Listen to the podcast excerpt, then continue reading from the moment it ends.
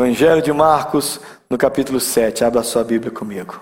Você pode ler na sua Bíblia, você pode optar para ler comigo, porque eu vou usar a versão revista atualizada especificamente para esse texto.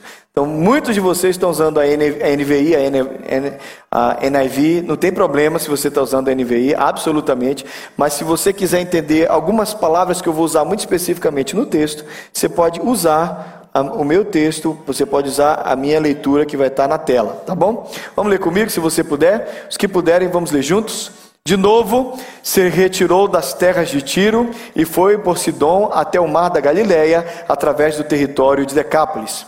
Então lhe trouxeram um surdo, então lhe trouxeram um surdo e gago, e lhe suplicaram que impusesse as mãos sobre ele. Jesus, tirando-o da multidão à parte, pôs-lhe os dedos nos ouvidos e lhe tocou a língua com saliva. Depois, erguendo os olhos ao céu, suspirou e disse: Efatá, que quer dizer Amém. Abriram-se-lhe os ouvidos, e logo lhe soltou o empecilho da língua, e falava desembaraçadamente, mas lhes ordenou que a ninguém o dissessem. Contudo, quanto mais lhes recomendava, tanto mais eles o divulgavam. Agora eu quero que você lê bem rápido, bem, desculpa, bem forte para mim, o versículo final. Maravilharam-se sobremaneira, dizendo: tudo ele tem feito esplendidamente bem. Não somente faz ouvir os surdos, como falar os mudos. Vamos de novo? Maravilharam-se sobre a maneira, dizendo: Tudo ele tem feito esplendidamente bem.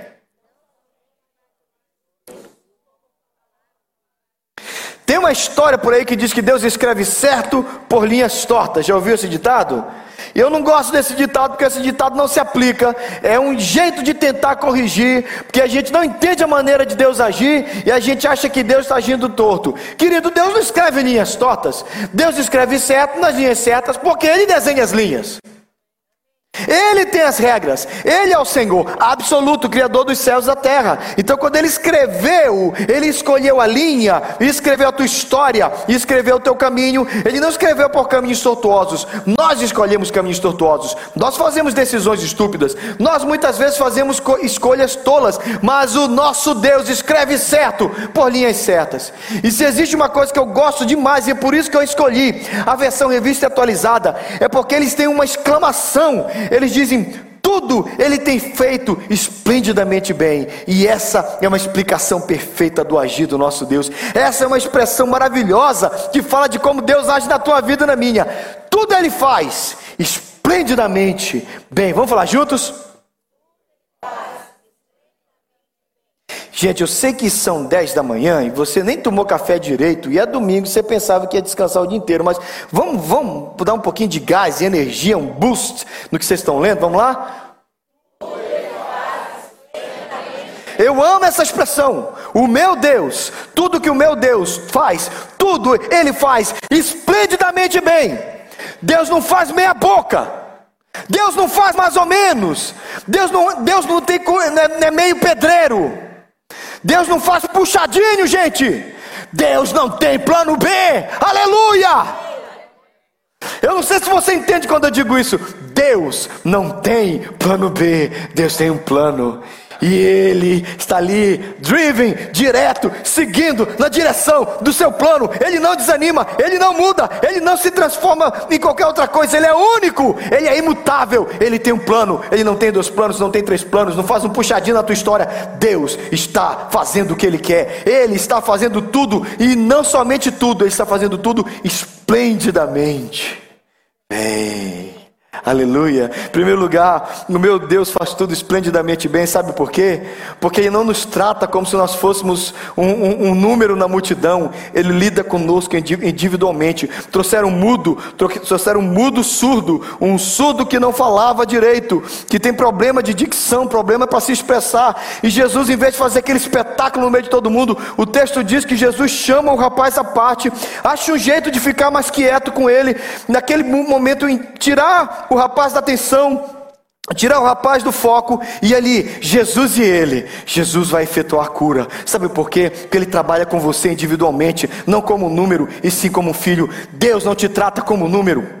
Quando eu fiz a profissão de fé semana passada, dá um trabalho lembrar de todo mundo, dá um trabalho lembrar de todas as histórias, mas sabe por que, que a gente faz isso? Porque aqui ninguém é número, aqui todo mundo é gente. Vocês não são gado, vocês são filhos de Deus. Aquele ali é o Adson, ele faz o melhor café que eu gosto no, no Nespresso dele. Ele faz Nespresso para mim e coloca leite ninho para eu tomar. Vê se não é Deus nesse negócio, rapaz. Lá atrás está o Talisson. O menino é nervoso com uma faca na mão, principalmente no churrasco. Incomparável no jeito de cortar carne. Infelizmente, ele corta carne às vezes em cima de um cortador do cruzeiro. Mas Jesus é mais nessa história. Amém, irmãos? Todo mundo aqui tem uma história. Aquele homem de Deus ali, gosto muito dele. Ele é um policial, está aqui com a gente todo domingo. Meu amigo, meu chapa, companheiro. É mesmo. Aleluia! Todo mundo aqui tem uma história, todo mundo tem um caminho. Tem um negócio de queijo que a Rosângela faz para mim lá do Goiás. A gente assa aquele negócio, ele vem assim meio dobradinho, parece uma chipa que a gente tem lá no, no Mato Grosso do Sul, mas é um negócio gostoso. Só a Rosângela faz isso para mim, mas a Rosângela é minha amiga. Irmãos, aqui ninguém é número. Eu não quero pastorear um bando de, de gente desconhecida. Enquanto eu puder, enquanto Deus me der ânimo, eu sou imitador do meu pai. Aqui vocês não são que nem tudo fosse. Você vem aqui dar seu dízimo e vai embora para sua casa. Vocês são gente, vocês têm história. E para mim é bom conhecer a sua história. Nós temos uma El Salvadorenha aqui conosco, né, Débora? Débora? Gabi, Gabriela. A Gabriela é a nossa El Salvadorenha preferida, a única que nós temos. Você, é você tem moral aqui com a gente, minha senhora. Todo mundo aqui tem importância, porque o nosso Deus nos trata como gente, não como número. Se toda essa igreja cantar e você se calar, do trono ele diz: O Ricardo não está cantando. Porque essa voz do Ricardo me faz falta. Porque a sua voz, Ricardo, é única para Deus. Ninguém aqui é número. O nosso Deus não trata com a gente de qualquer forma. Ele trata com você individualmente. Amém? Aquele ali é o William. O William, quando o culto é bom para ele, ele manda uma mensagem normalmente uns 10 minutos depois do culto para mim. Aquela ali é a Jaqueline. Ela desaparece e volta. Quando ela volta, eu fico feliz. Saudade sua, Jaqueline. E sabe, meus irmãos. Nós somos na presença de Deus muito amados. Por isso que na parábola das cem ovelhas, o pastor vai atrás de 100 ovelhas, da única ovelha e deixa as 99, todo mundo fica em crise com as 99. Deus está nos dizendo, queridos, entendam, não é que ele não ama as 99, mas uma é muito importante. Porque cada um individualmente é muito importante. Vocês são muito importantes. Eu comecei, eu dei por 10 anos aula lá na missão onde eu trabalhava eu dei aula sobre o coração paterno de Deus. E por algum motivo que eu não sei te explicar, Deus me deu a habilidade de gravar nomes. E eu gravo nomes, e os nomes vão ficar na minha mente. Só que eu pegava uma turma por cinco dias, de segunda a sexta, uma turma de normalmente 80, 90 alunos. Na sexta-feira eu sabia o nome de quase todo mundo. Eu ia perguntando, ia falando. E um dia, eu acabei a minha aula e a menina falou para mim assim, uma moça, disse assim, pastor, deixa eu te contar uma coisa. Essa aula curou meu coração. Eu disse, glória a Deus. Ela disse, não, essa aula mudou minha vida. Eu disse, glória a Deus. Eu disse, por quê? Que é que eu falei que te abençoou? Ela disse, não foi o que você falou. Foi porque você chamou meu nome. Pastor, eu sou aquela pessoa invisível da sala de aula, que os professores nunca sabem o nome. Eu sou aquela pessoa invisível na igreja, que ninguém nunca sabe o nome. Eu sou aquela pessoa com quem ninguém nunca fala. Eu sou aquela pessoa que entra muda e sai calada. E um dia você apontou para mim, perguntou o meu nome, e a partir daí, todos os dias o Senhor citou meu nome. No último dia, Deus falou comigo: Você não é invisível aos meus olhos. Porque se um homem é capaz de lembrar o seu nome, quanto mais eu que sou o Senhor, eu conheço você, eu te chamo pelo nome, eu te amo, eu sou o Senhor. Deus nos chama pelos nomes, Deus nos trata individualmente, Deus chama o mudo, surdo e vem aqui, é nós dois, é eu e você, não é essa multidão toda não, eu lido é com você, Deus não está lidando com essa multidão, Deus está lidando é com você, e Ele está aqui por sua causa, e o culto todo é para você também. Não é para massa, Deus está abençoando todo mundo, mas Deus está falando é com você, porque Ele trouxe você e Ele está lá. Sabe como é que o meu Deus está no trono? Ele está olhando para você dizendo assim: E aí, meu filho, abre o coração, estou falando com você.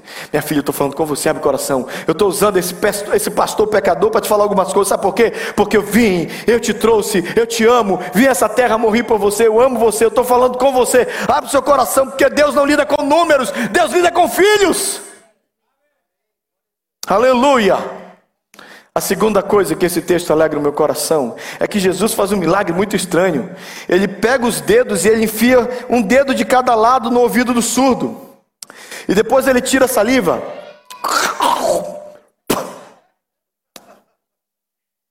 Você não imagina Jesus fazendo isso, né, gente? A gente, você acha que Jesus cuspia assim? Jesus era muito macho.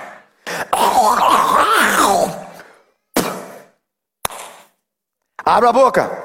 Abre. Que milagre, quase que obsceno. O que, que Jesus passou da saliva dele na saliva dos outros? Quem troca saliva é esses adolescentes por aí, né? Troca saliva porque eles bebem no mesmo copo, às vezes, e um bebe no copo e fica saliva, é disso que eu estou falando. Ah! Pensou que era outra coisa, né? Saliva! Na língua do outro. Jesus pega da saliva dele e coloca. É um milagre muito estranho, gente. Mas você não precisa ser fonoaudiólogo, mas se quiser pesquisar, pode conversar com um fonoaudiólogo para descobrir que todo surdo tem dificuldade na fala. Não porque ele necessariamente tem algum problema no aparelho, no aparelho que, que, que, traz as palavras, que formula as palavras. O problema é no ouvido. E porque ele tem problema no aparelho auditivo, ele tem, como ele não ouve, ele tem dificuldade de produzir o som do jeito que ele é, porque ele tem uma ideia de como é o som, pela vibração, mas ele não sabe como é o som. Então Jesus faz um milagre em dois tempos. Jesus mete o dedo no ouvido dele e abre o ouvido dele. Rapidinho, para sua curiosidade, o ouvido humano é uma maravilha acústica do mesmo modo que o olho é uma maravilha ótica. O ouvido interno é como um piano. Presta atenção, o nosso ouvido é como um piano que tem 15 mil teclas. Aquele teclado tem 88 teclas. Aquele teclado tem 88 teclas. Esse teclado tem 15 mil. Você sabia disso? Tem 15 mil tons.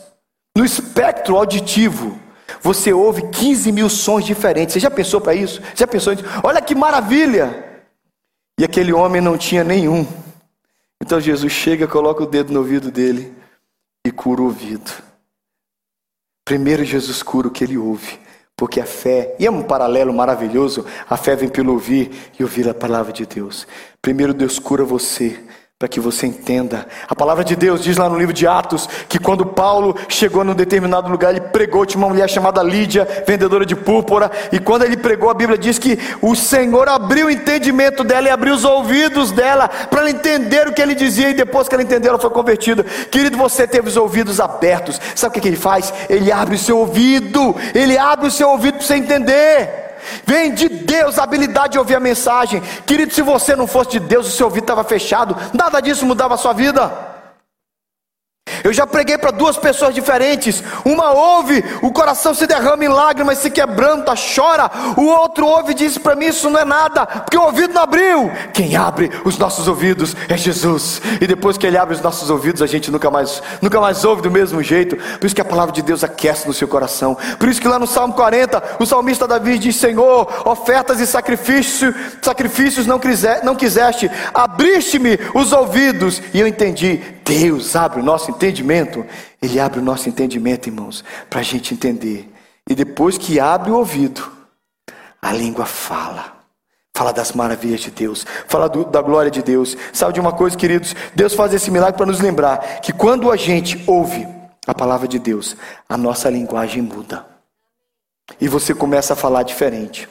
Talvez, talvez você tenha problema na sua dicção espiritual. Talvez você tenha problema na forma de falar, na forma de expressar. Por isso tem tanta coisa ruim que sai da sua boca, tem tanta coisa ruim que sai da tua história. E você diz, por que, que eu falo isso quando eu vejo eu já falei tanta desgraça, tanta coisa ruim? Querido, Deus precisa abrir os teus ouvidos. Deixa Jesus fazer esse milagre. Porque Ele vai abrir os teus ouvidos para ouvir a palavra de Deus. Ele vai abrir os teus ouvidos para ouvir as grandezas de Deus. Ele vai abrir os teus ouvidos para você compreender as coisas espirituais. E a palavra de Deus vai entrar por esses ouvidos abertos, libertos. Então ele destrava, ele libera a tua boca para falar as coisas maravilhosas, porque a boca fala do que o coração está cheio. Mas para o coração estar tá cheio, a palavra tem que entrar pelo ouvido.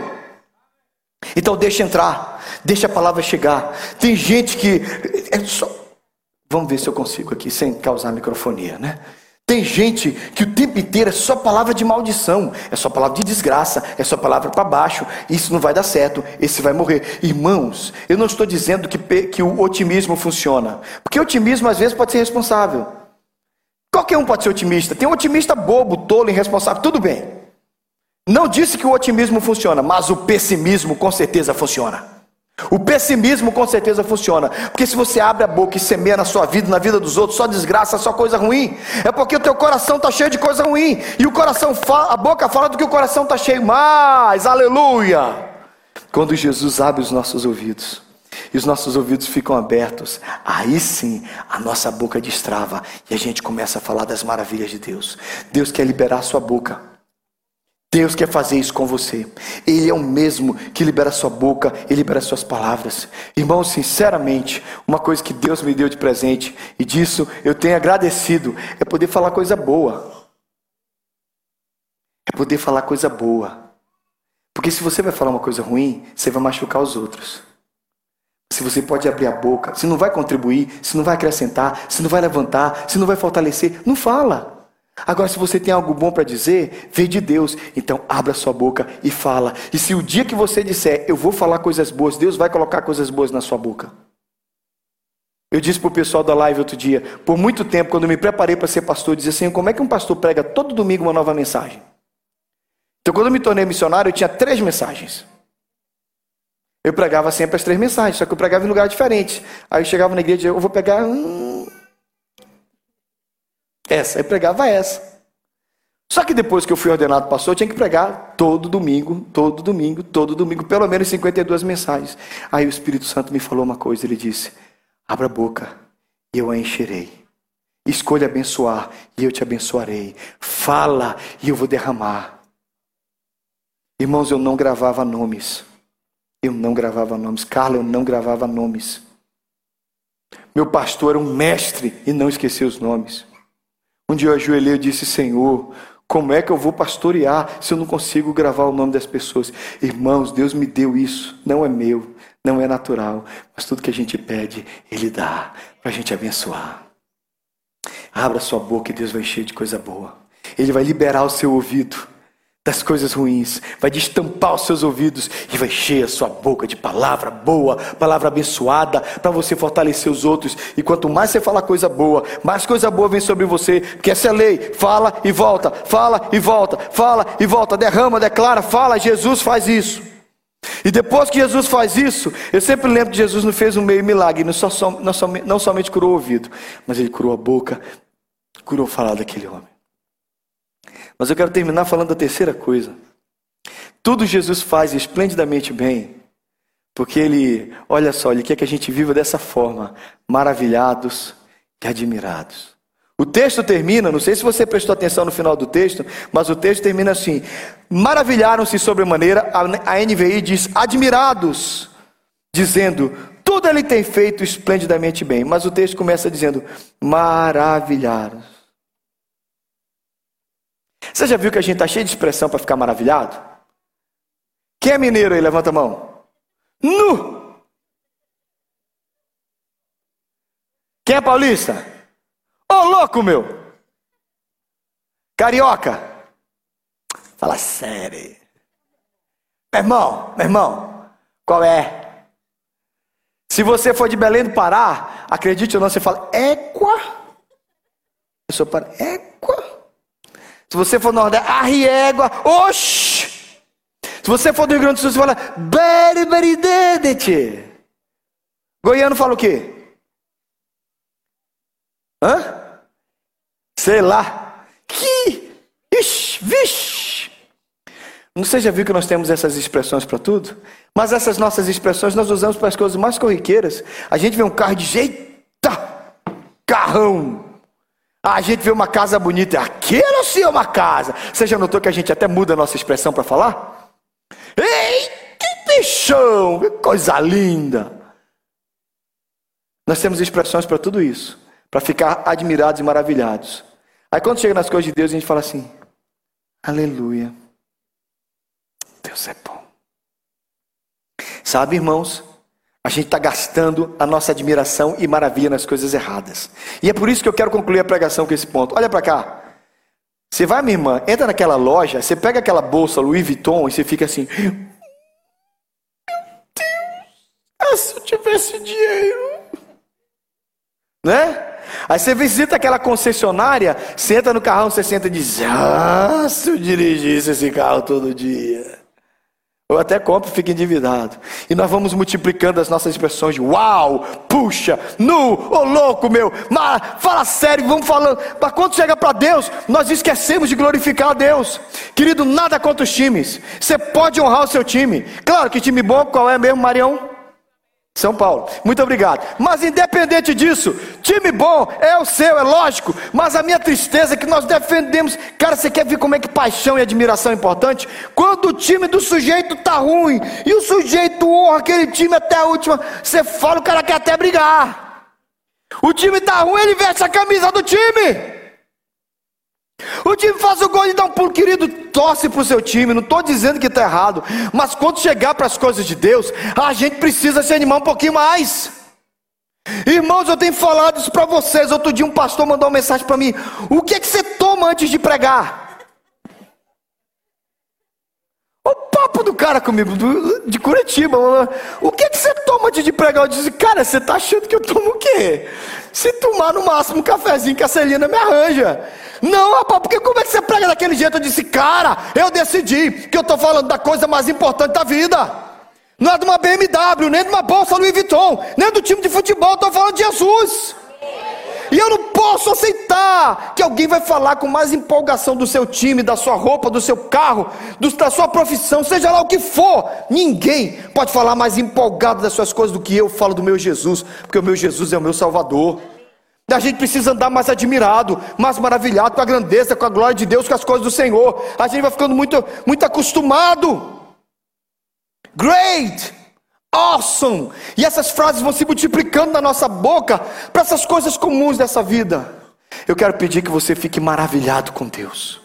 Você precisa ficar maravilhado com as coisas de Deus. Você precisa abrir aquele dia lindo. Outro dia eu estava descendo a rota 20 bem cedinho de manhã. Aqui estava tudo nublado aqui para esse lado do Front Hill. Para o lado de lá de quem está indo para Boston, estava tudo aberto, iluminado. E eu dizia: neblina, sol, neblina, sol. O Senhor é muito doido! Uau! Eu fiquei doido dentro do carro. Que coisa linda! Neblina, sol, neblina, sol.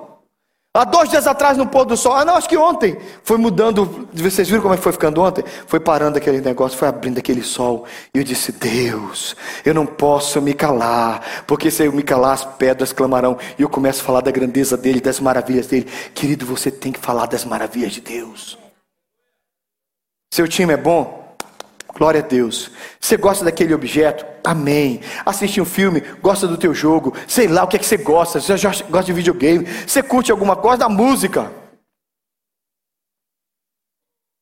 Eu fico impressionado como a gente está perdendo essa habilidade. Eu estava assistindo um trechinho de um grupo chamado Capital Inicial do Brasil, num show. Eles cantavam um textinho de uma música que foi jovem lá na minha época. Eles falavam: se um dia eu pudesse ver meu passado inteiro e pudesse parar de chover nos primeiros erros, mas só chove, chove, chove, chove, chove. Alguém já ouviu esse louvor? E de repente a câmera foca numa menina. E ela levanta a mão e faz assim: Se um dia eu pudesse ver meu passado inteiro. Eu disse: Mas que droga é essa? Pensei na hora.